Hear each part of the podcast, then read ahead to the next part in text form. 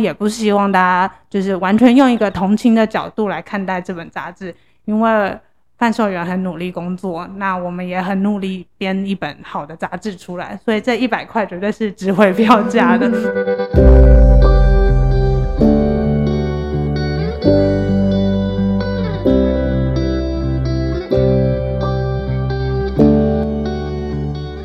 大家好，欢迎来到艾米之音。今天真的非常的荣幸，可以邀请到我非常敬佩的大志杂志来节目跟大家聊聊天。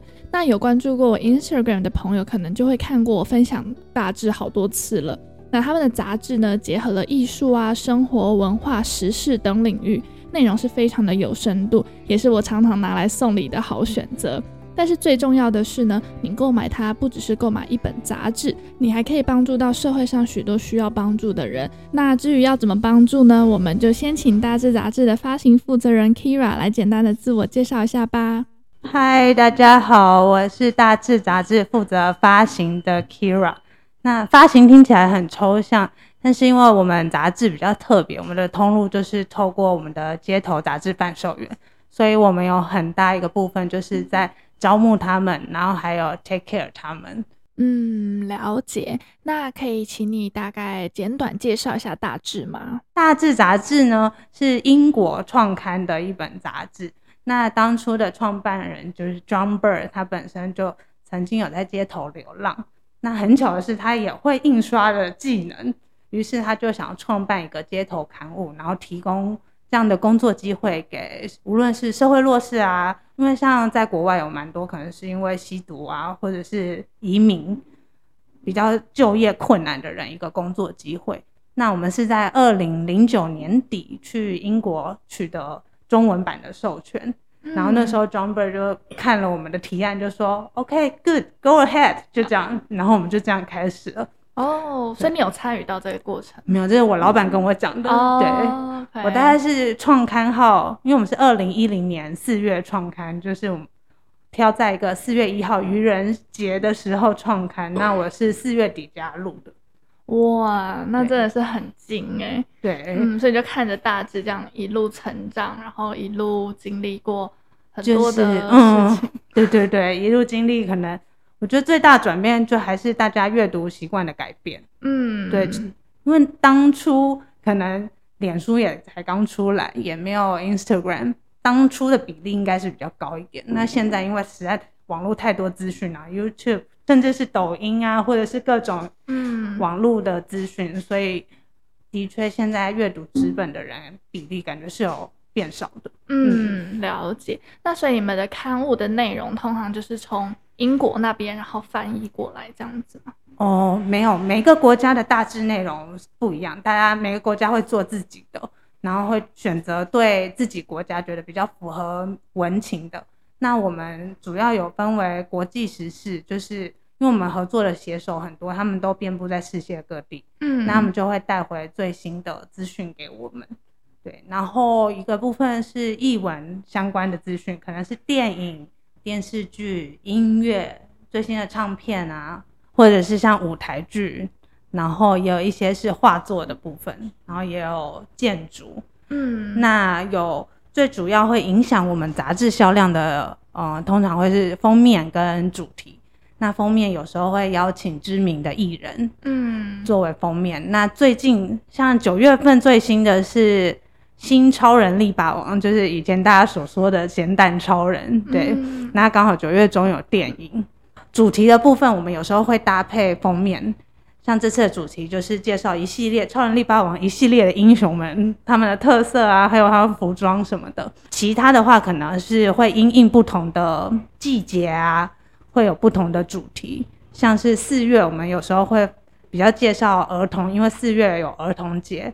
那十月十号是国家的生日，我们就会介绍可能比较硬的主题，一些可能跟法律有关啊，或者是国家他们在实施一些制度上面他们的考量是什么的相关报道。嗯，了解。那大致内部大概有分成几个部门呢？呃，主要的话是编辑部会分成编辑跟设计，然后接下来就是我们发行部是跟我还有另外一位同事，总共两位。广告业务部也是两位，然后再另外加上总编辑。嗯，了解。所以发行部它主要就是接洽贩售员啊，然后怎么去招募他们啊，管理他们、啊、互动啊，什么就是关心他们。编辑部那边把杂志生产好以后，然后扣掉杂志里面广告的部分，其他工作大部分就是发行的工作，所以有很大一个占比就是我们的贩售员们。嗯，了解。那 Kira 来大致大概多久的时间了呀？嗯、呃，很久嘞，因为大致是二零一零年创刊的，然后我我其实创刊的时候就加入了，然后中间有进进出出几次，然后就是又回来，所以现在大致已经十二年了，所以在扣掉中间可能有个八九年应该有。哇！那你本来就是在媒体业吗？或者是传播？没有啊，大学念的是餐旅管理，嗯，对，是完全不相干。但是因为就一直很想要从事大众传播相关的产业，然后那时候大致刚来台湾，觉得这个商业模式很棒，嗯，对，然后就刚好看到他们在找人，所以就试试看，然后就上了，这样，然后就一直做到现在这样子。对，嗯，了解。那你的工作内容除了像你刚刚说的，就是 take care 这些贩售员之外，还有没有什么想要补充的吗？嗯，像最近最重要应该就是因为疫情的关系，其实对街卖影响很大。虽然台湾的疫情状况跟其他国家比起来是来的比较慢，然后也比较缓，但是呃一开始三级警戒的时候还是有点手足无措。我们没有硬性规定他们不要出去卖，但是也有部分的贩售员他是比较担心的。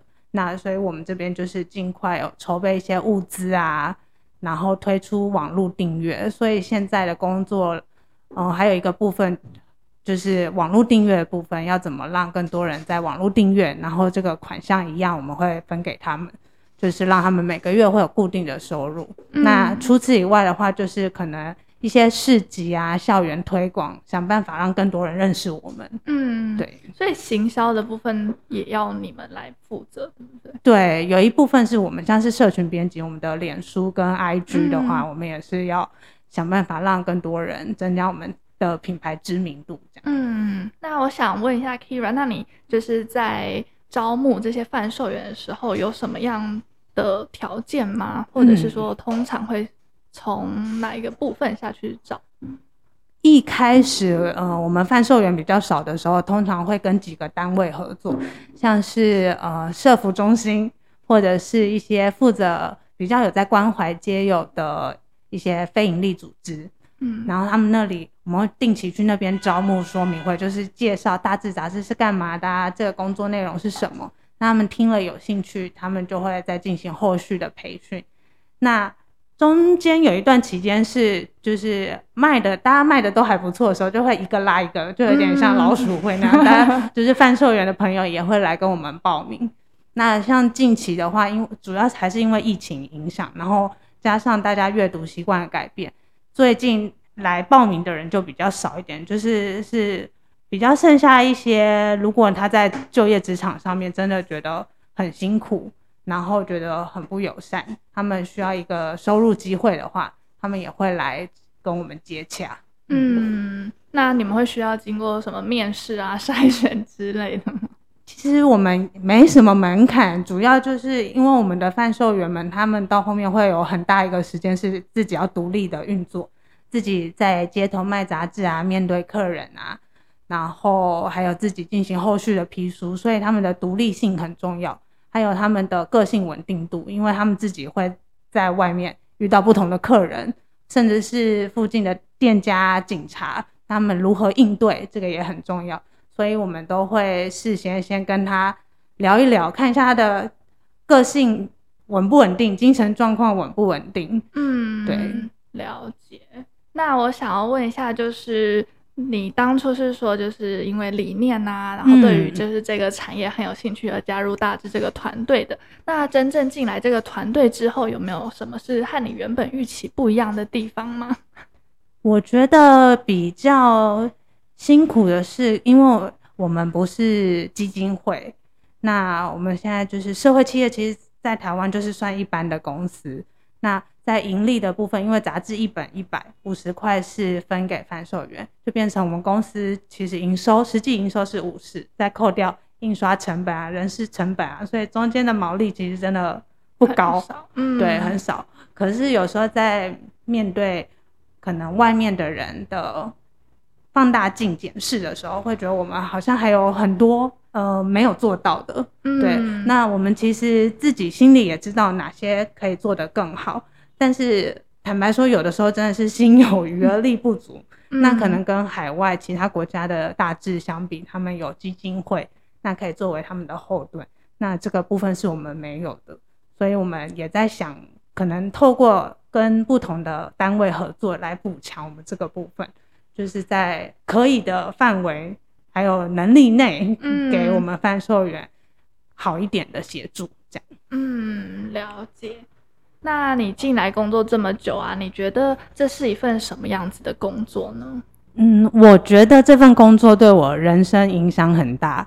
这份工作给了我不同事情的思考角度，就是可能以前在接触认识贩售员之前的我，可能。想法会比较单一，会觉得事情好像就是这样，或是就是那样，就会比较理所当然。可是认识了他们之后，知道每个人人生际遇，可能有时候会遇到一些状况。那你有时候采取不同的解决方式，或是不同的道路，或者是你遇到不同的人，然后谁帮助你，谁又推了你一把，都可能会影响到你后面的人生的过程。对，所以。认识他们算是让我在想事情的时候不会那么的独断，嗯，可以更包容跟弹性。嗯，了解。那在做这份工作的时候，有没有曾经想过要放弃？像你之前说来来回回 超长，那是什么原因让你就是留下来？嗯。中间离开的确，嗯、呃，有时候在我们还是他们有时候在街上卖的时候，可能还是会遇到驱赶的问题。那这个我们的确现在还没有办法有一个很完整的法令去去保护他们在接卖这个部分。对，所以有时候是蛮感谢附近的执法人员呐、啊，跟或是保全对。我们贩售员的包容，知道他们也不容易，对，那就是我们彼此之间努力取得平衡。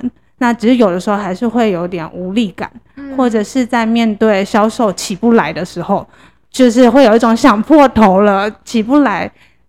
我们起不来倒还好，我们起不来的同时，等于我们贩售员的收入他们就是减少，那会觉得哎。他们房租付得出去吗？或是他们的生活是不是被受到影响？嗯。那像疫情的时候，好，他们还是必须出去卖才会有收入。可是跟我们是可以 work from home，我还是有收入。有时候这样想就会觉得，就是自己心态上面就是很难去取得一个平衡，或自己也会觉得对他们会有点拍谢这样。嗯，了解。那是什么原因让你就是还是？愿意留下来，然后帮助他们呢。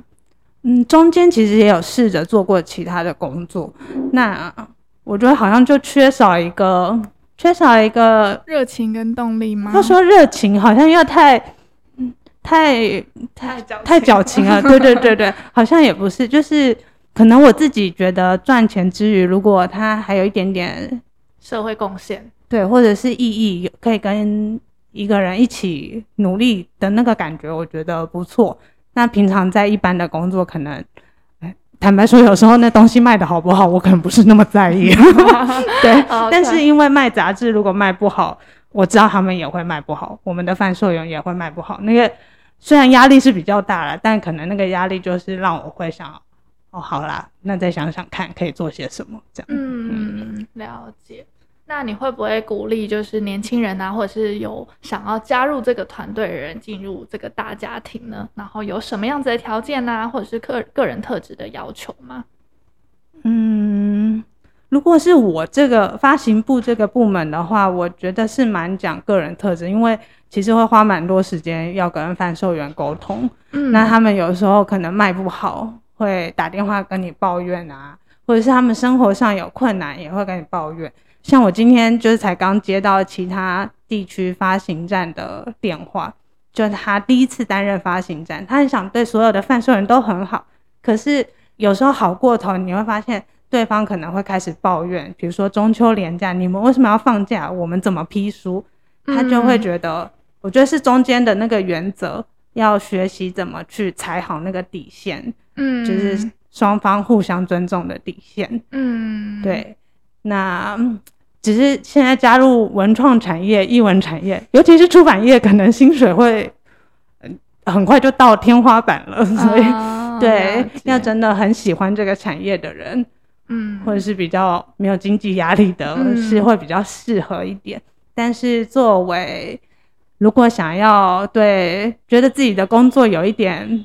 有一点要说付出，又觉得太矫情，就是有一点不一样，跟外面的工作有一点不一样的话，是可以来试试看。嗯，对，了解。所以个人特质的部分，就是可能沟通能力啊，EQ 要蛮高的。对，要有耐心，但是耐心跟愿意付出的同时，还是要清楚你自己底线到哪，不能够一直当烂好人。对，烂好人，烂好人，烂好人不行，会很快就会被榨干了。嗯，我懂。对，因为如果想要做长期的话，其实还是。要保留一下自己的体力啊，或者对对对，要配速配速。OK，那我蛮好奇的，就是其实像呃，刚刚有跟贩售员聊天，然后他就是说，其实你们不是雇佣的关系，对、嗯，所以不用帮他们保劳健保啊。其实少来说，你是可以不用为他们负责的。可是刚刚听下来，我就觉得你其实是很替他们着想的。嗯，这个的确之前也是有被拿出来讨论过，就是雇佣这个部分。我们对于贩售员是有一定程度的限制，但我们不会强制要求他们，因为其实他们蛮独立的。然后我们彼此之间给彼此的空间，我觉得算蛮大的。嗯，对。但我们还是会跟他们说，要尽量固定时间、固定地点。就像你开一间店，读者会比较习惯那里有一个人在卖杂志，你的销量也会比较好。嗯，对。那。劳健保部分，我们呃之前有讨论过，但是就像前面提到，就是呃，如果一本杂志一百块，我们赚五十，中间还要很多的营运成本，嗯，然后如果再加上贩售员最低薪资的劳健保，我觉得我们应该没办法撑到现在，我们应该很快就倒闭了。我懂，对对对，对啊。不过我的意思是说，我觉得这都是可以理解的，嗯、因为就是。嗯、呃，就像就是蔡大哥跟我分享，其实对他们来说，他也不会想要你们帮他们保劳健保，因为他不，他们也不觉得他们是你们的员工，嗯、因为其实他们就是只是跟你们批书来卖，那卖的好不好也是取决在个人等等的。只。是我比较好奇的是说，为什么你对他们还是有一种很有责任感的感觉？你会在乎他们卖的好不好，在乎他们的情绪啊等等的。我觉得这个商业模式很有趣的地方是，就是我们好像有点互相对牙齿跟那个嘴唇 的关系，就是他们好，我们杂志社也会好；但是他们不好，我们其实也是很辛苦。嗯，所以我们彼此是有一个联动的关系。嗯，对，所以当然会希望以他们销售成绩好以外，他们的身心状况如果也是健康的，那当然。我觉得对我们来说也是很棒的一件事。嗯，嗯，了解。那我们也要进入到尾声的部分了。那 Kyria 有没有什么想要跟社会大众讲讲话或者呼吁的？好，嗯、呃，最主要是因为疫情的关系，又回到疫情，就是虽然现在好像已经是一个后疫情时代了，但是我觉得疫情除了影响我们的工作的模式以外，还有大家的消费习惯，可能以前大家。会比较常，觉得哦，杂志一本一百块，才一百块，他就掏钱买了。可是因为可能大家经历这一两年非常辛苦的生活，突然觉得我要好好的对自己，那他的一百块可能会倾向更倾向去购买他个人喜欢的东西，可能就不会是杂志了。那这个其实在其他的非营利单位也都有出现，国外的大致跟非营利单位也是有遇到这个状况，对。那就是希望大家觉得自己生活 OK 的时候，看到我们的贩售员在街头上，因为最近又天气又不是很稳定，如果有遇到他们的话，可以跟他们买一本杂志，或者是跟他们聊一下天，他们其实都很开心。然后，当然也不希望大家就是完全用一个同情的角度来看待这本杂志，因为贩售员很努力工作，那我们也很努力编一本好的杂志出来，所以这 一百块绝对是值回票价的。嗯、对，你不会觉得只是买一个爱心那种感觉。对，那我们现在在泽泽也有推出那个疫情应变订阅方案，那是非常方便。我们每个月月底都会把钱分给我们的贩售员们，就是作为每个月他们会有一个固定的收入来源。然后现在订阅的话，我们会赠送免费的悠游卡。哦，对，我怎么没有收到？你没收到吗？我也是订阅一年，真的假的？还是我没认真看？哦。因因为一年的是后面才加上那个悠游卡，哦、我等一下直接拿一张给你。要要要要要，是 二村大福非常可爱的悠游卡。开玩笑的，对对对，没有，只是有时候真的会漏掉一个不会人工作业的部分。其实我也不知道我到底有没有真的收到，笑死我！哎、欸，那我这样突然想到一个问题，嗯、就是我觉得现在通膨的那么严那么厉害，你们有没有打算要涨价吗？对啊，我们讨论过，的确现在纸张的成本也一直在涨。但是我们很怕增加了一就是涨价以后，大家会不会没办法掏钱去买？因为我觉得一百块有一个象征，就是很快就一张。对，就是一张是一个感受。对，但如果今天变一百五或一百二十五，你就要拿两个硬币，对对对对对对对。对，我们也是要想到后面整个呃消费的流程，然后我们觉得一百块就是一个很完美的。嗯，就是在消费行为上面是一个很好执行的动作，但是它又不可能涨到两百块，所以我们就把两百块这个留到年底的年历，嗯、希望到时候、哦、对我们十一月底的时候会推出二零二三年年历。嗯，那贩售员，呃，一样，往年都是一本年历卖两百块，那他们可以每卖出一本赚一百块，就可以多赚一点了。嗯，所以大家到时候在考虑年历的时候可以。同样考虑我们的大志杂志出的年历，嗯，了解。那你们未来有没有什么规划吗？就是像你刚刚说，就是面临到疫情啊，或者是读者、嗯、读者的那个阅读习惯的部分，嗯、你们有没有想出一些方案来应变这样子的局势？嗯，目前的话，可能就是会不定期的去推广我们的线上订阅的方案，因为大家有时候订阅久了。嗯，可能会忘记我们还有持续推，或者是现在还是有些人不知道。嗯，对，所以大家还是可以持续关注我们的脸书或是 IG，嗯，然后另外可能今年年底也会跟人生百味其他的单位合作，想要推出一些算是凝聚我们跟贩售员之间关系的一些活动或是工作坊。嗯，对。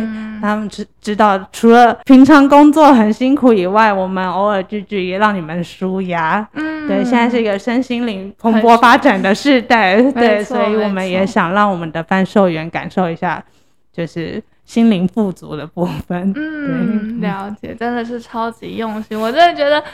还好我当初有来接洽你们，而且其实我已经传讯，大概传一个月后我才收到。抱歉，没有关系，只是我原本是想说啊，反正。我是保持着应该就是会被拒绝，或者就是没有看到的。有有时候是我们讯息的确回的不是很快，是因为我们人力有点少，然后有时候可能一忙就会真的会忘记回，嗯、这真的很抱歉。也对所有有传讯息给我们，但是我们很晚回的人说声抱歉。那你可以再传第二次，我们通常都会回，我们不太会。不回讯息了，对对对，嗯、了解了解。但我要想的是说，我真的非常感谢你们接受这次的采访，那就希望大家可以多多支持大志杂志了。谢谢大家。